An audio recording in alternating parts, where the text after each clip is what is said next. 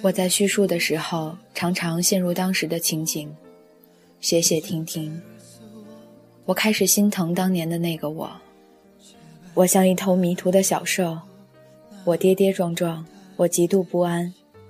我做过这样的噩梦：我被一个歹人追赶，我跑啊跑啊，却发现前面是悬崖。我只犹豫了一秒，就跳了下去。结果我惊醒。我还在小军的怀里，我经常在半夜里泪流满面，我恐惧那种一个人奔跑的感受。如果有个人可以牵着我的手，我会感觉安全。小军说我像一把利器，不出鞘则已，一出鞘就伤人。说这话的时候，他恨恨地看着我，他恨我的暴躁。一如爱我的深情，爱得多，恨得多。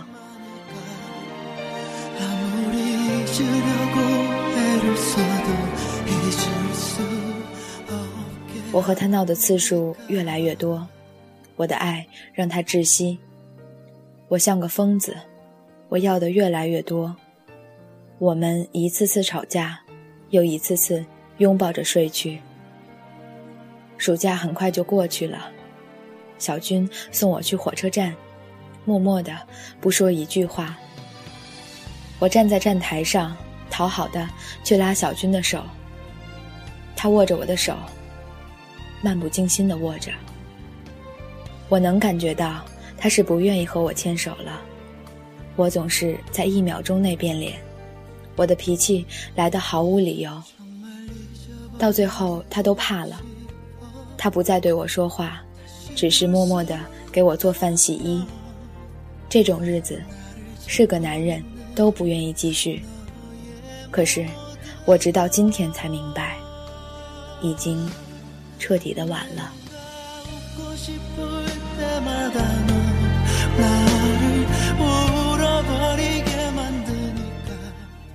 一九九九年八月三十日。李小军为我过完二十一岁生日，然后在广州站告诉我，我们不合适，我们非要把彼此伤到体无完肤不可。我没说话，眼神淡定地看着李小军。这一幕，曾经无数次出现在我的梦里，将我惊醒。今天终于成为现实，成为我摸得着的无助和痛苦。当时李小军肩头背着我的行李，手里还提着给我买的一大兜水果。我突然觉得可笑，李小军一直到现在还像个骆驼一样，为我做着男朋友的分内之事。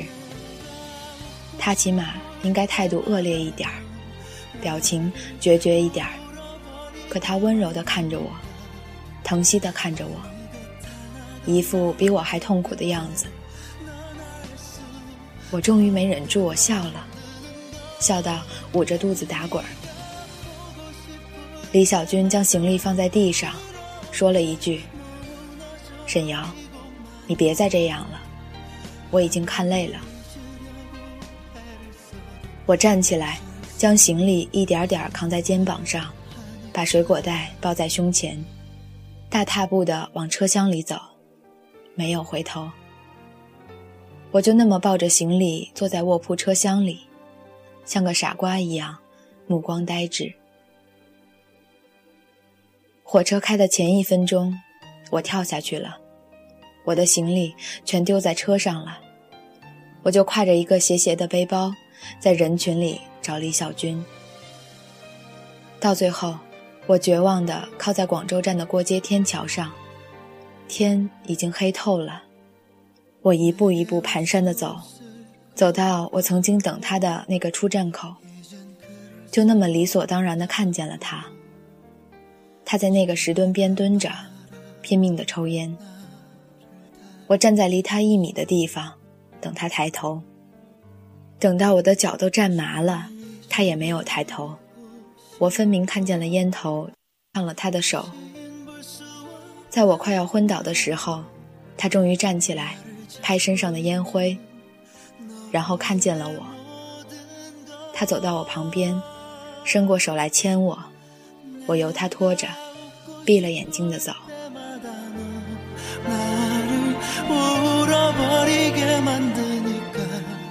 他拖我到马路边搭车，我问他：“你要带我去哪里？”他不出声。我说：“小军，我明天还要走的，我要回武汉的。我就是想和你度过最后一个晚上，我不要你的怜悯，不要。”说着说着，我就歇斯底里了。我挥舞着手臂，大声地说：“我不会赖着你，我跳下火车也不是为了赖着你。”然后我没出息的哭了。我低低地说：“我只是忘了你抱着我睡觉的滋味。”他一把搂过我，喘着粗气，带着哭腔：“瑶瑶，瑶瑶。”我爱你，我是爱你的。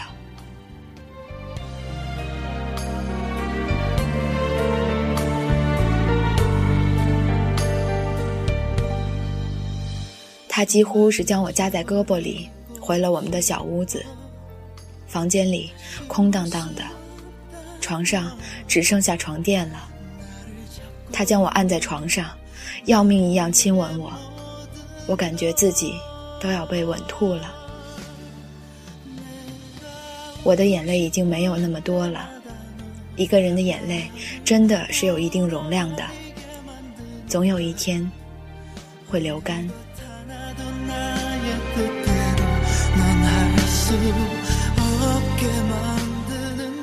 他搂着我，一寸一寸的亲吻我，他就像个孩子一样，边哭边要我。眼泪啪嗒啪嗒掉在我的胸口。事隔多年，我仿佛还能感觉到那泪珠的滚烫。我们熟悉彼此的身体，像是天生配合默契。我看见有妖娆的花开在房顶，绽放的铿锵有声。我的指甲将小军的后背抓得血痕斑斑。我们绝望的要对方。在光秃秃的床垫上，留下了我这辈子最后的激情。